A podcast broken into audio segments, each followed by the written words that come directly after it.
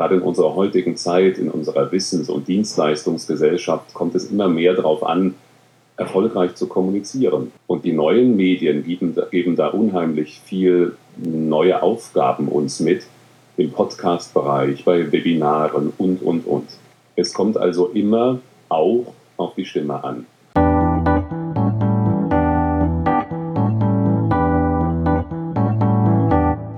Hallo und herzlich willkommen beim Podcast übers Podcasten. Mein Name ist Brigitte Hagedorn. Was macht einen Podcast eigentlich hörenswert? Das habe ich bereits in meiner neunten Folge des Podcasts übers Podcasten Frederik Bayer gefragt. Frederik Bayer ist Stimmtrainer und er sagt, Stimme sei eine Fähigkeit. Also kann man sie trainieren. Ich selbst habe schon eine Menge an Stimmtrainings gemacht und kann es nur jedem empfehlen. Es macht Spaß und ja, es gehört auch zur Persönlichkeitsbildung dazu. Doch man sollte dranbleiben. Ja, und mit dem Dranbleiben habe ich auch meine Erfahrungen gemacht. Als ich noch fürs Radio gearbeitet habe und einfach viel häufiger gesprochen habe, ist mir das Üben, das Dranbleiben deutlich leichter gefallen.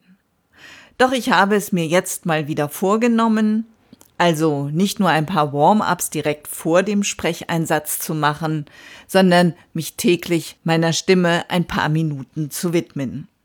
Doch hören Sie jetzt, was Frederik Bayer zur Stimme zum Stimmtraining zu sagen hat. Ich bin vor unserem Gespräch noch ein bisschen auf Ihrer Webseite rumgesurft und es ist unglaublich, was Sie alles schon gemacht haben und was Sie aktuell auch machen. Sie sind Sprecher, Sänger und Stimmtrainer. Mich würde interessieren, was Sie motiviert, nicht nur selbst zu sprechen und mit Ihrer Stimme zu arbeiten, sondern eben auch andere Menschen zu trainieren, ihnen einen besseren Zugang zu ihrer eigenen Stimme zu vermitteln.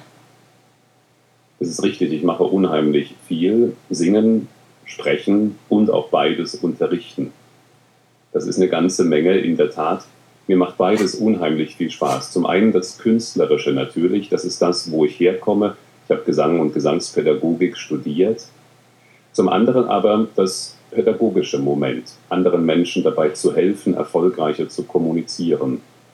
Und der Antrieb, der dahinter steht, der große gemeinsame Nenner, ist, glaube ich, die Veränderung, die ich damit bewirken möchte. Als Künstler kann ich auch Veränderungen vielleicht induzieren, hoffentlich im Zuhörer, im Zuschauer, egal ob ich auf der Opernbühne singe oder eine Lesung mache. Und genau das Gleiche steckt ja hinter der Pädagogik, wenn ich anderen Menschen dabei helfe, in meinen Trainings, im Einzelcoaching, im Gruppenseminar, einfach erfolgreicher zu kommunizieren, mit ihrer Stimme so umzugehen, wie sie sich das wünschen. Und das ist der große gemeinsame Nenner, der Antrieb dabei. Und sie arbeiten da nicht nur mit Profis, also mit Sänger und professionellen Sprechern, sondern auch mit Menschen, ähm, ja, wie mir zum Beispiel, mit Podcastern oder einfach mit Menschen, die die Lust haben, mit ihrer Stimme zu arbeiten. Ja, natürlich gibt es Stimmprofis wie Schauspieler und professionelle Opernsänger, das zum einen. Aber letztlich sind wir alle mehr oder weniger darauf angewiesen, heutzutage mit der Stimme zu punkten. Jeder dritte Beruf ist mittlerweile sprechintensiv. Gerade in unserer heutigen Zeit, in unserer Wissens- und Dienstleistungsgesellschaft kommt es immer mehr darauf an, erfolgreich zu kommunizieren. Im Meeting, bei Präsentationen, beim Telefonieren und, und, und. Und die neuen Medien geben, geben da unheimlich viel neue Aufgaben uns mit, im Podcast-Bereich, bei Webinaren und, und, und. Es kommt also immer auch auf die Stimme an. Und das ist ja mein Job. Ich helfe den Menschen dabei, mit ihrer Stimme besser umzugehen, einfach mehr zu überzeugen.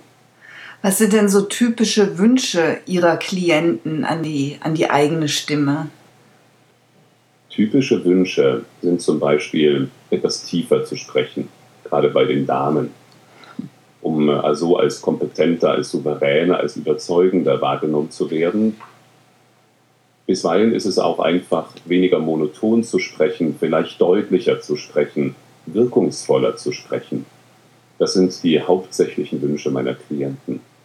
Nun können sich die Hörer wahrscheinlich so ein Training schlecht vorstellen. Also wer das noch nie gemacht hat, überlegt sich vielleicht, hm, wie, wie soll das eigentlich gehen? Wie will der Herr Bayer was an meiner Stimme machen? Können Sie da ein bisschen, ein bisschen erklären oder erzählen, wie das so vor sich geht? Gerne. Viele Menschen meinen ja, dass Stimme nicht veränderbar sei, dass Stimme so ein Schicksal ist, was man hinnehmen müsse. Das stimmt aber nicht. Die Stimme ist nicht nur eine Eigenschaft, sondern in erster Linie ist sie eine Fähigkeit und Fähigkeiten können wir ja verändern. Und das ist genau mein Job, dass ich bei dieser Veränderung helfe. Mein Credo dabei ist, es so induktiv wie möglich zu machen. Das heißt, dass ich meinen Klienten nicht sage, mach diese Übung, weil ich weiß, sie ist gut für dich, sondern dass ich eher einen Prozess anstupse.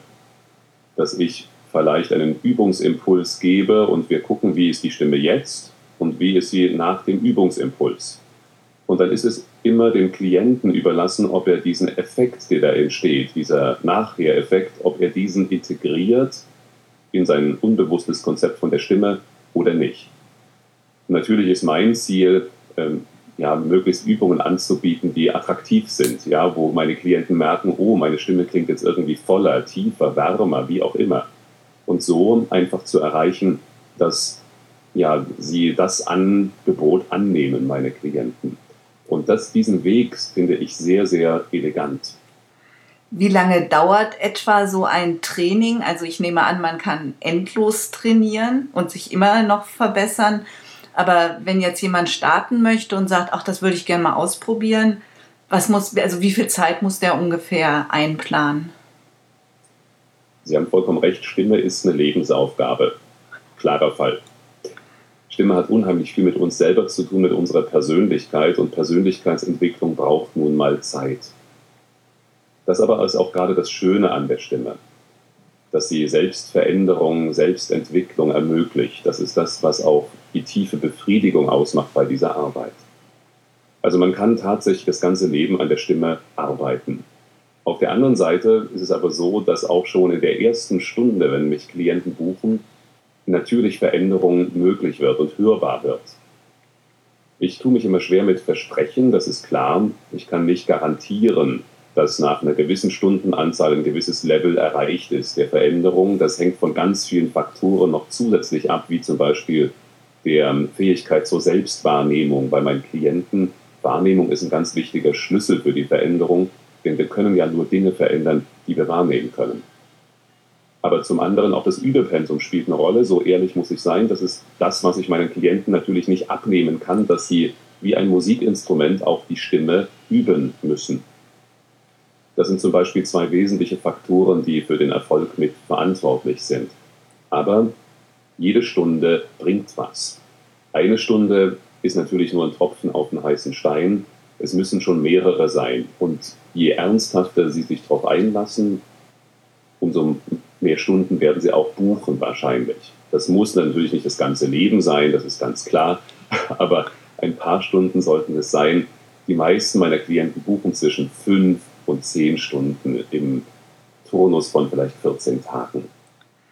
Dann, dann noch eine eher praktische Frage, und zwar zur Haltbarkeit. Ich war jetzt 14 Tage im Urlaub ich gestehe, ich habe im Urlaub nicht geübt. Eigentlich habe ich kaum auf meine Stimme geachtet. Ja, ich habe dann, also ich war in Japan, ich habe sowieso, konnte nur mit meinem Mann kommunizieren sozusagen. Mit den anderen konnte ich sowieso nicht sprechen. ähm, mhm.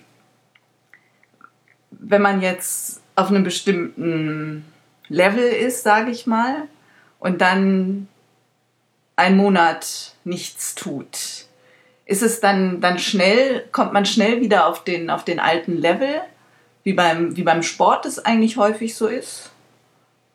Oder ist dann wieder, muss man dann wieder bei, bei Null anfangen? Ja und nein, würde ich sagen. Also ja, natürlich, dass man, wenn man nicht weiter lernt, schnell zurückschwimmt. Das ist ganz klar. Auf der anderen Seite, wenn Sie unheimlich viel üben, kann so eine Auszeit von 14 Tagen unheimlich viel bringen, da nämlich das Unterbewusstsein weiterlernt. Also ich halte es sehr sinnvoll, Pausen zu machen, Übepausen einzulegen. Aber die machen natürlich nur dann Sinn, wenn sie in der ähm, in der Nicht-Pause auch üben. Ja, und natürlich bringt es auch nicht, nichts alle 14 Tage für 14 Tage zu pausieren. Also es ist schon wichtig zu gucken, dass das Übepensum insgesamt stimmt und dann natürlich mal eine Pause zu machen, Urlaub zu machen und dann einfach äh, den Job weiterzureichen, den Staffelstab weiterzureichen an das Unterbewusste. Das ist eine gute Strategie.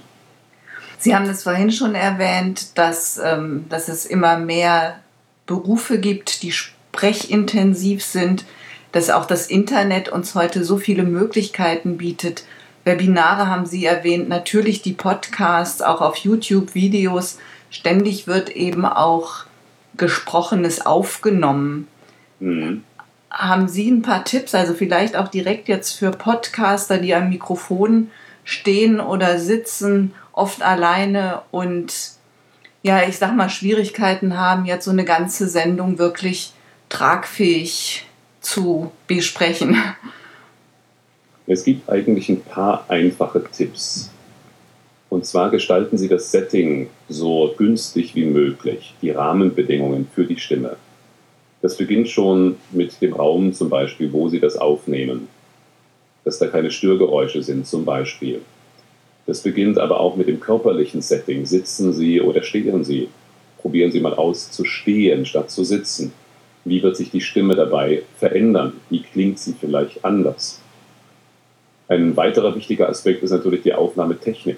Machen Sie es sich einfach, indem Sie gute, hochwertige Technik sich besorgen, gerade dann, wenn Sie das eher beruflich machen, wenn Sie das oft machen, Podcasts aufnehmen oder Webinare leiten, dann ist eine gute Audiotechnik Gold wert.